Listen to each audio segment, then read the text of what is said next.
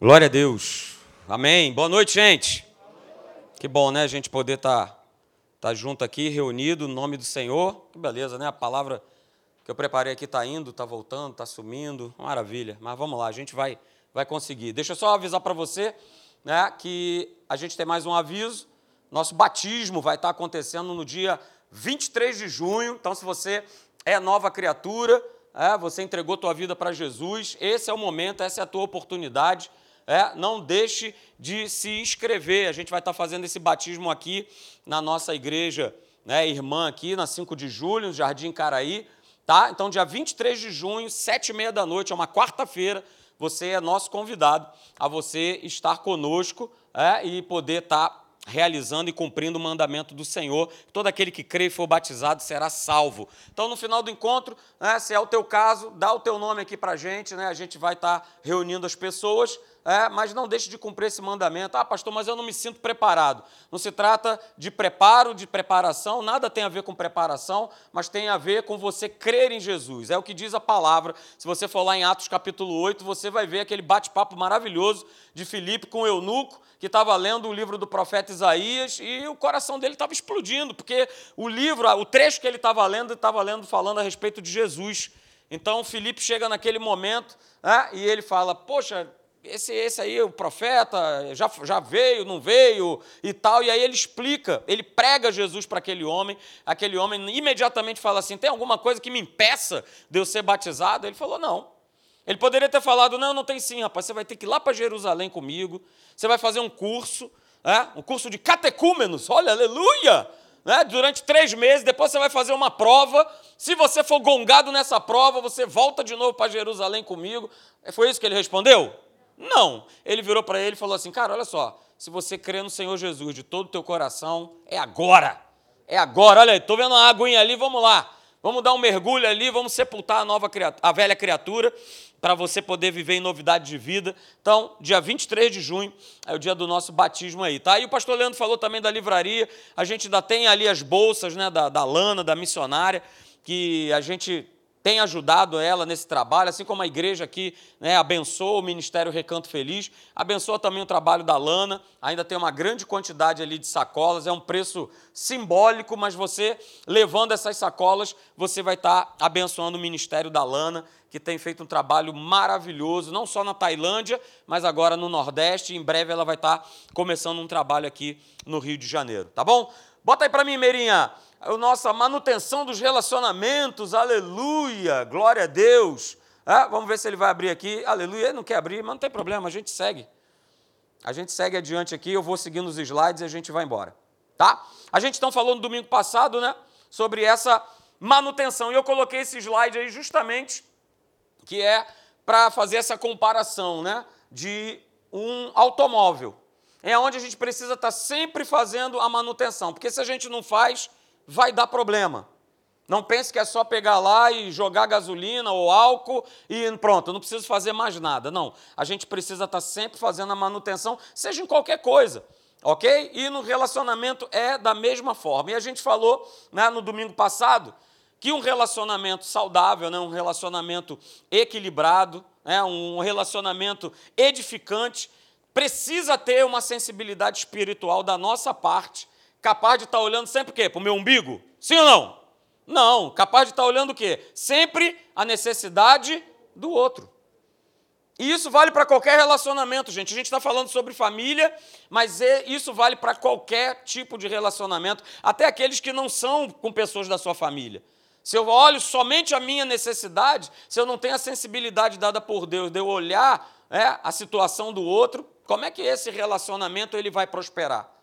Como é que um relacionamento em família vai prosperar se eu só olho as minhas necessidades, se eu só olho as, as, as, minhas questões? E aí, no domingo passado, a gente fez uma pergunta, né? Então, por que, que a igreja do Senhor ela tem tanta dificuldade em fazer essa manutenção? Se recusa muitas vezes, né? não quer fazer, acha que esse carro chamado relacionamento, chamado vida, ele vai andar naturalmente. Pastor, naturalmente ele vai andando, ele vai se ajustando. Não vai. Você pode ter certeza que não vai acontecer, ok? E aí nós falamos que Por que, que tem tanta dificuldade? Por que, que existe tanta dificuldade da parte das pessoas, mesmo dentro da igreja? A primeira dificuldade que a gente viu é essa aí. É o quê? Uma imagem errada de si mesmo. E quantas pessoas têm uma imagem errada de si mesmo? Elas não sabem quem elas são em Cristo Jesus. Tem um tempão de igreja. Pastor, eu tenho 20 anos, tenho 30, tenho sei lá quantos anos, eu ainda não sei exatamente quem eu sou em Cristo. E aí tem uma imagem errada de si mesmo e, consequentemente, né, olha aí a zebra que vai dar, né, vai ser insatisfeito consigo mesmo. E aí, se eu sou insatisfeito e eu tenho uma imagem errada a respeito de mim mesmo, como é que eu vou enxergar claramente as necessidades do outro? Fala para mim. Se eu mesmo, né, eu também falei, se eu mesmo não me valorizo, como é que eu vou valorizar o outro? Se eu não valorizo a minha própria vida, se eu não busco a Deus, se eu não tenho relacionamento com Ele, como é que eu vou ter um relacionamento equilibrado e saudável com o outro? Fala aí para mim. Queridos, não, não tem como, não tem, não tem, não tem jeito. Então é, é muito complicado. Né? E aí a gente viu né, essa frase do pastor Anésio, que diz lá: olha, resolva-se primeiro né, consigo mesmo e com Deus, e depois aí sim, depois você se relaciona. Depois você parte para um relacionamento, mas as pessoas têm pego um caminho diferente desse caminhar de primeiro resolverem-se com si próprias, de primeiro se resolverem com Deus. É, elas primeiro acham que a outra pessoa é que vai resolver todas as questões, todas as situações, todos os problemas da vida dela. E a gente sabe, queridos, que não é assim. Não é desse jeito que funciona, não é dessa forma que vai funcionar, que vai dar jeito. E o segundo motivo, né? Aliás, aí a gente viu que o diabo ele vai prendendo a atenção do homem, né? fazendo ele olhar somente para aquilo que ele sente ou aquilo que ele vê no seu redor. Aí a gente viu o segundo motivo, aonde a igreja ela se recusa em fazer é, a manutenção, que é justamente o egocentrismo, que é a inclinação da carne. E a carne só se inclina para aquela sua própria vontade, para aquilo que ela, para aquilo que lhe faz bem para aquilo que é obra própria da sua carne, de olhar somente para o seu umbigo. E aí nós falamos no domingo passado, né? O amor, ele vai sempre o quê? Ele vai sempre ser doador. O amor, ele sempre vai doar. O amor, mas eu não estou falando do amor sentimento.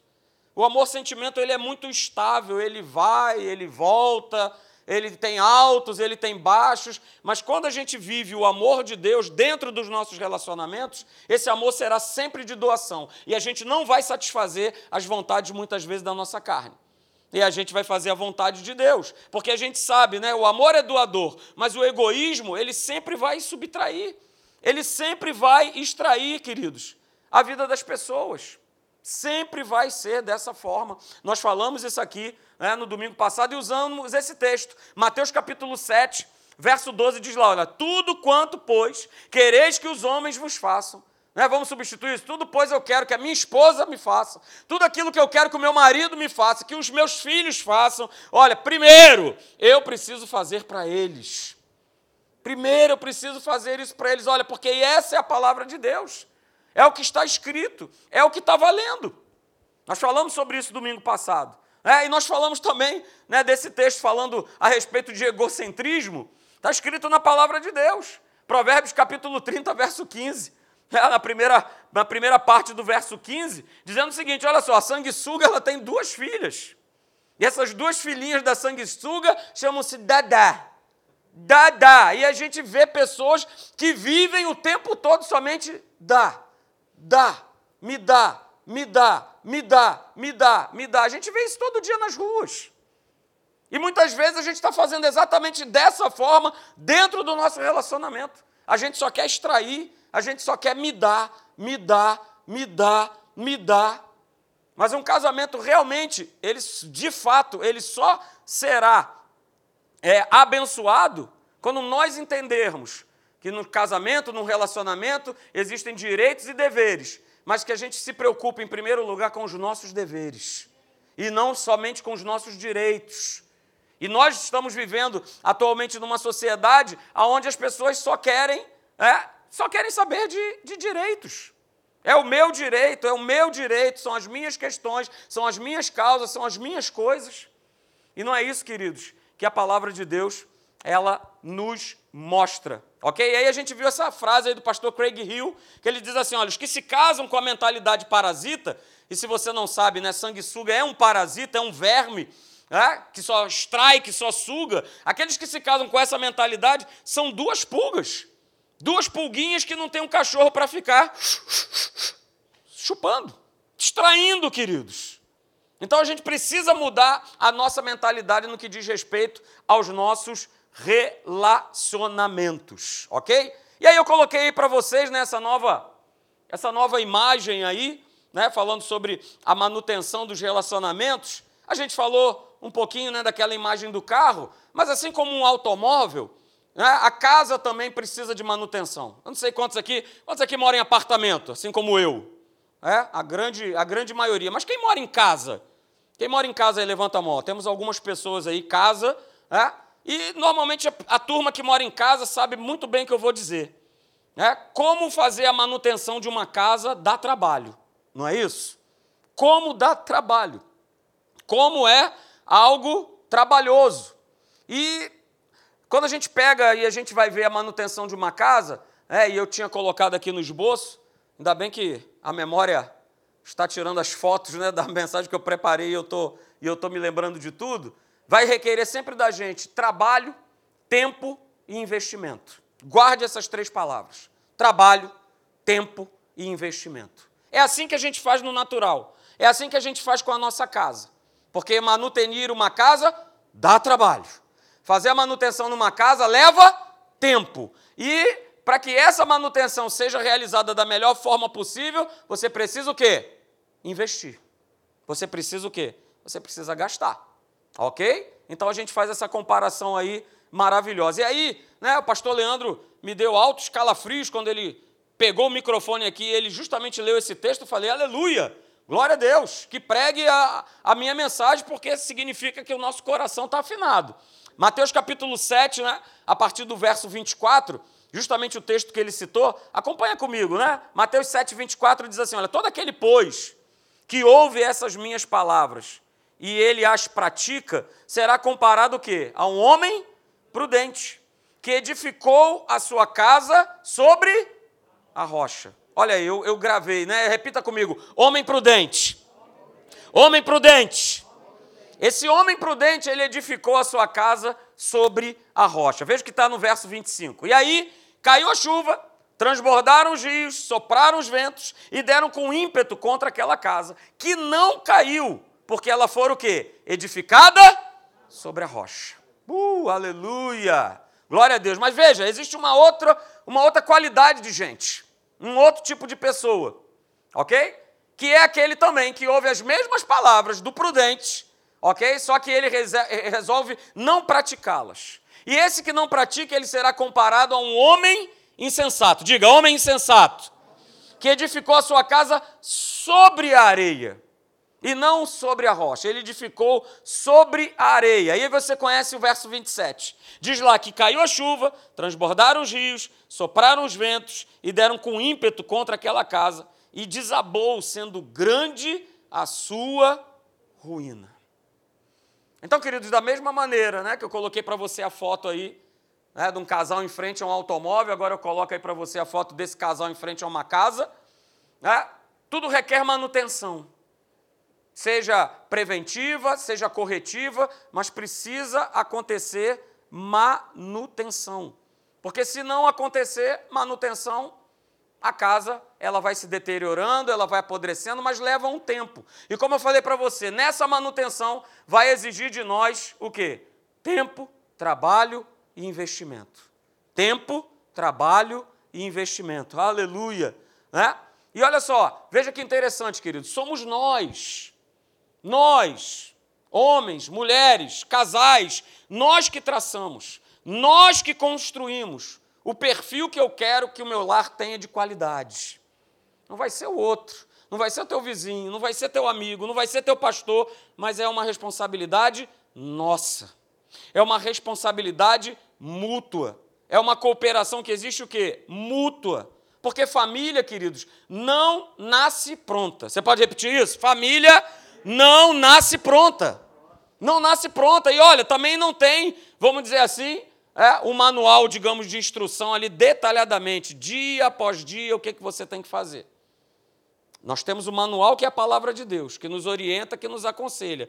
Mas se eu for como a maioria dos brasileiros, que quando compra alguma coisa, nem dá bola, não, já sei como é que mexe. Não, já sei como é que liga, é só botar ali, ó. É só plugar ali, tá tudo certo. É mesmo? A gente sabe que não é bem assim. A gente precisa saber o quê? Como funciona. E eu preciso saber, você precisa saber, nós precisamos saber como é que funciona a nossa vida de relacionamento.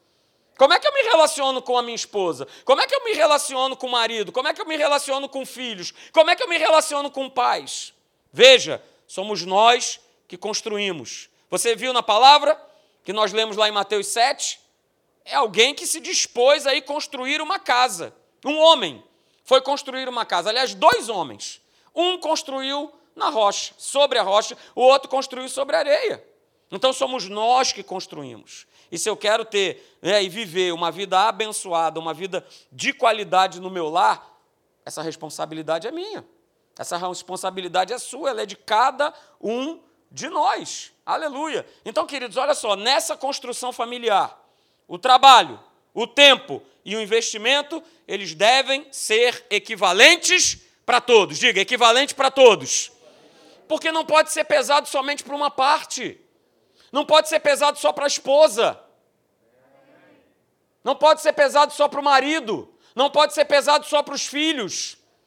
Esse trabalho, esse tempo, esse investimento nessa construção precisa ser uma obra realizada por todos. Todos têm que vestir essa camisa chamada família e trabalharem juntos, cooperarem juntos. Porque não adianta um querer e o outro não querer, não vai dar certo. Não tem como essa casa se manter de pé, ela vai estar na areia, ela vai estar afundando, vai bater o vento, vai bater a crise, vai bater a pandemia, e ela não vai ficar de pé. Ela não se manterá de pé, queridos. Você pode ter certeza, você pode ter certeza disso. Então veja bem, queridos, a palavra de Deus, né? Quais são esses fundamentos? É o que está aqui no esboço aqui e resolveu não abrir, né? Qual é o, qual é os fundamentos? né, da palavra de Deus, para que a gente possa estar com a nossa construção, né, com, a, com a casa sobre a rocha. É, os fundamentos são esses, queridos: palavra de Deus e oração. Palavra de Deus e oração. Esses são os fundamentos nessa construção familiar. E elas nos dão, queridos, elas nos dão sinais, elas nos mostram evidências. A palavra de Deus e a oração dentro do nosso conjunto familiar, ele vai ser uma bênção. Então, olha só, as evidências são essas, né? A palavra de Deus e a oração, nessa construção familiar, são expressão de quê? De responsabilidade, de compromisso um pelo outro. Quantas pessoas vivem aí, mesmo estando dentro da igreja, descompromissadas umas com as outras? Pastor Alexandre falou isso pela manhã hoje, comentou isso pela manhã. Falou é? Como é que pode? Eu estar tá vivendo em família e eu não sei a senha, eu não sei nada, eu não tenho acesso, cada um vive para um lado, né? cada um vive para um lado, vive para o outro, entendeu? De responsabilidade, de compromisso pelo outro. Ela não sabe a senha porque eu mudei a senha. E nem eu estou lembrando a senha, por isso que eu não acesso a mensagem de jeito nenhum, porque eu mudei e esqueci. Né? Então vamos lá. Né? Essa palavra, a palavra de Deus, a oração, nessa construção familiar, expressam também amor, expressam carinho, expressam amizade, um pelo outro. Queridos, eu só vou poder ter isso na minha família se eu estiver com palavra e uma vida de oração, de relacionamento com Deus. Não ache que isso vai cair no teu colo do nada. Não ache que você será uma pessoa amorosa, carinhosa, amiga do seu cônjuge do nada. Porque não vai ser, porque se eu não estiver cheio de Deus, se eu não tiver com o meu espírito alimentado, o meu espírito em alta, eu não vou realizar isso aí. Não vai ter como. Outra, né? outra expressão, queridos, nessa construção familiar, né? é a compreensão, é a atenção genuinamente que nós damos à nossa família. Hello, maridos, nessa noite aí. Quem é marido aí? Aleluia. Ouça sua esposa. Ouça ela, elas gostam elas gostam de despejar as 10, 15 mil palavras diárias. Oh, aleluia! Já o irmão gritou misericórdia. Mas elas gostam, eu, e só eu tendo a palavra de Deus em alta na minha vida, Eu vou ter essa compreensão, eu vou ter essa atenção que precisa ser genuína. Não pode ser, hã? Quê?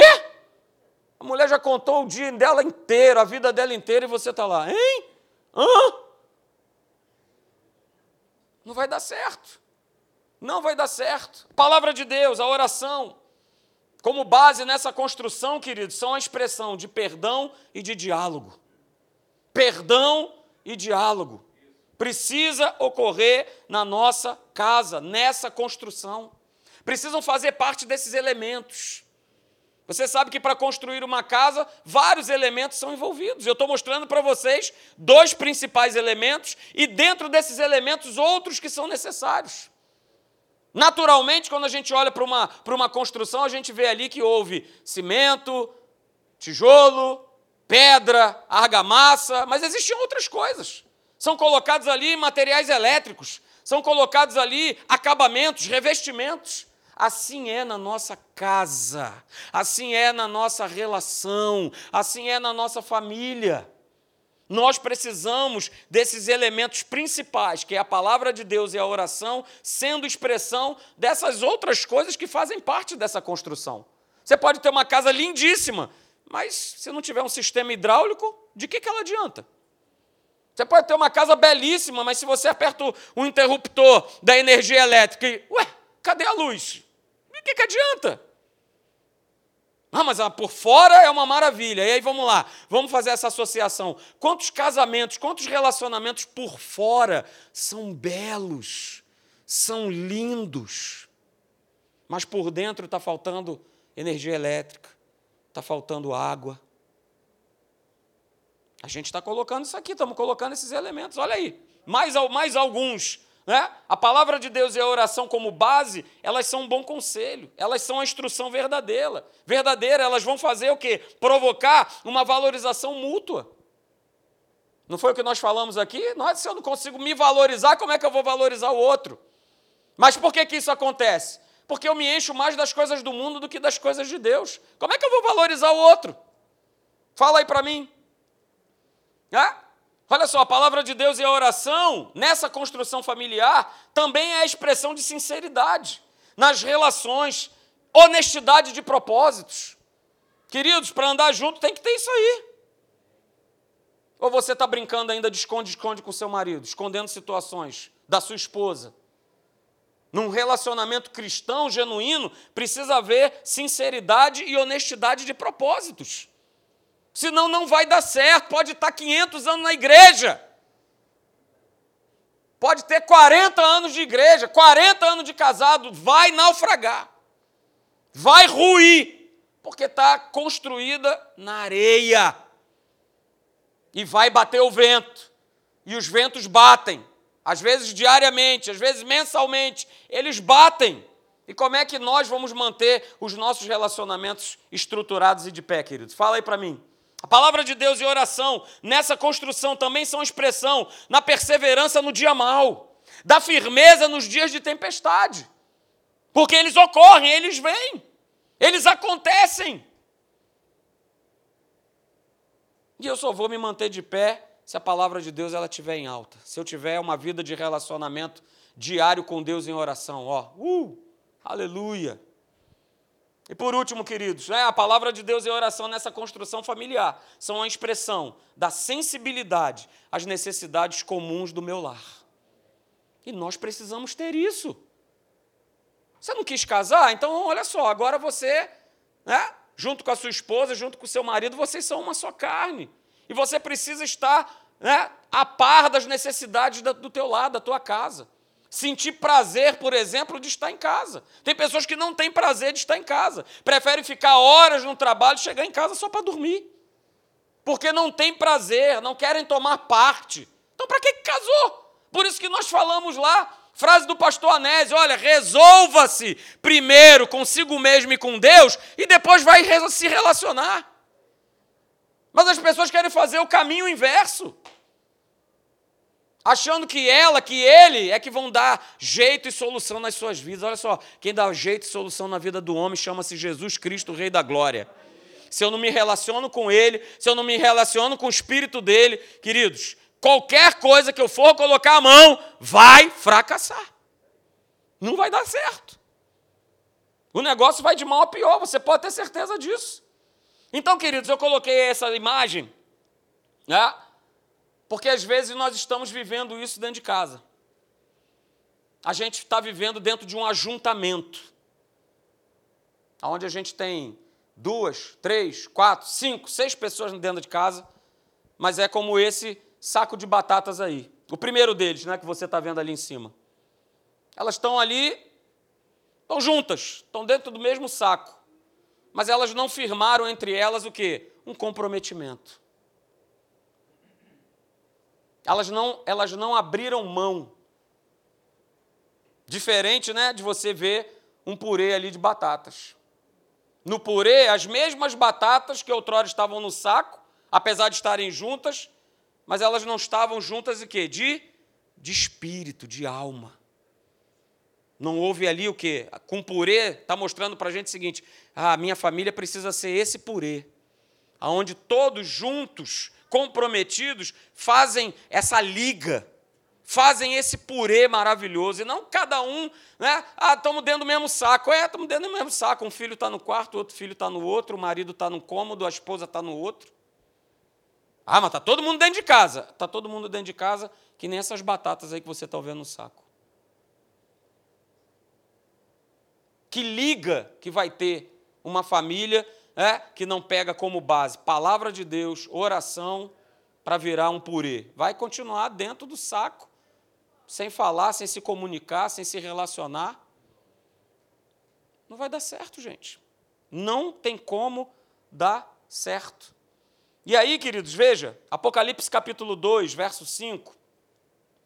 Eu quero trazer para você é, essa palavra de, de esperança, porque às vezes a gente vira para nós mesmos, né, ou até mesmo para o nosso cônjuge, para dizer assim: olha, não, não tem mais jeito. Não dá mais, olha, pisei na bola, vacilei, não tem mais saída, não tem mais solução. Olha, chega, basta. São vinte e tantos anos de casado, mas olha, não dá mais. E é o que a gente tem visto por aí. Casais de anos e anos de casado que, não sei quem falou, se foi o pastor Leandro, o pastor Alexandre, mas é por conta de um, uma discussão, um problema. Resolvem simplesmente. Mas olha, Apocalipse capítulo 2, verso 5, na parte A do verso diz assim: olha, lembra-te, pois, de onde caíste, arrepende-te e volta às primeiras obras. Sempre há tempo. Sempre há tempo de nós, através da palavra de Deus e da oração, de nós ajustarmos coisas que precisam ser ajustadas no nosso lar. É só a gente ter a humildade suficiente, e às vezes esse é o grande problema. Admitir o erro. Sermos humildes para virarmos para o outro e falarmos assim: olha, eu, eu errei, eu falhei. Mas olha, eu quero voltar lá atrás, eu me arrependi e eu quero voltar de novo para o trilho, para o nosso casamento ser uma bênção para a nossa vida ser uma bênção. E, queridos, isso é um exercício diário de cada um de nós. É um exercício mesmo de fé. Por isso está escrito na palavra de Deus, né? Senhor, sonda-me, sonda a minha vida, vê se há em mim algum caminho mau. Porque se tiver, eu quero me arrepender. Eu quero voltar, né, a viver o casamento que eu tinha. A viver a vida que eu tinha. Então eu quero dizer para você nessa noite, para você que me assiste pela internet, né, com Deus sempre vai haver esperança e jeito e solução para o teu relacionamento. Você pode ter certeza nisso. Para o homem pode ser impossível. Para o homem você pode ouvir um discurso que não tem mais jeito. Mas para Deus, ah, para Deus, para Deus sempre há um milagre pronto, preparado. Como a Márcia leu falando a respeito né, das mães soltarem os seus, os seus líderes, né? Pois é, você sabia que Deus nos vê exatamente assim? Vê a sua esposa, vê o seu marido dessa maneira, de alguém valioso, de alguém importante. Então, queridos, não despreze o teu relacionamento. Agora, se agarre com Deus. Eu não sei quantos aqui né, conhecem esse testemunho, mas todo mundo conhece o ministério chamado Casados para Sempre. Você conhece? Você já ouviu falar? Pois é. Esse ministério né, tem abençoado aí milhões e milhões de pessoas ao redor do mundo, porque uma mulher, é, ela tomou a iniciativa de, opa, de confiar, de lembrar que Deus ele estava sobre o casamento dela, mesmo com todo o direito estipulado pela palavra de Deus de realmente chegar e se separar do seu marido, porque ele havia traído, já tinha saído de casa, ficado com uma amiga dela, e ela tinha saído para perguntar para amigos, até mesmo para o seu pastor, e aí, o que, que eu faço? O que, que eu tenho que fazer? Separa, separa, separa, separa, separa. Só que num dado momento ela lembrou-se, ela falou assim: Poxa, eu pedi conselho para todo mundo, eu só não pedi conselho para para Deus. E aí ela resolve usar as bases de uma construção familiar abençoada: palavra e oração. Senhor, e aí? E Deus responde. Você acredita que Deus responde? Deus responde a nossa oração, queridos. Oração de fé genuína com o nosso coração. Não precisa ser amantíssimo Deus, Pai da. Não precisa de nada disso. Abre teu coração diante dele conversa com ele, bate um papo, foi o que ela fez. Senhor, o que, eu faço? Porque todo mundo está me aconselhando a separar do meu marido. Eu tenho respaldo bíblico para isso. Mas eu quero ouvir de ti. O que, é que tu tens para dizer? E ela ouve de Deus, do Espírito Santo, dizendo assim: Olha só, não se separe do futuro líder e pastor da minha igreja. Essa foi a palavra que ela recebeu. De Deus, não do homem. De Deus. E com base nessa palavra, ela se agarrou e a gente conhece o resultado dela ter seguido a voz e o comando de Deus para a vida dela. Hoje ela e o seu marido são os líderes desse ministério, que é um ministério mundial chamado Casados para Sempre. Então, queridos, há tempo, há sim possibilidade da tua vida, do teu casamento, do teu relacionamento voltar à prática das primeiras obras. É só você querer, é só você desejar. Não é isso? Terminou aqui? Aleluia, glória a Deus. Então quero convidar você a ficar de pé.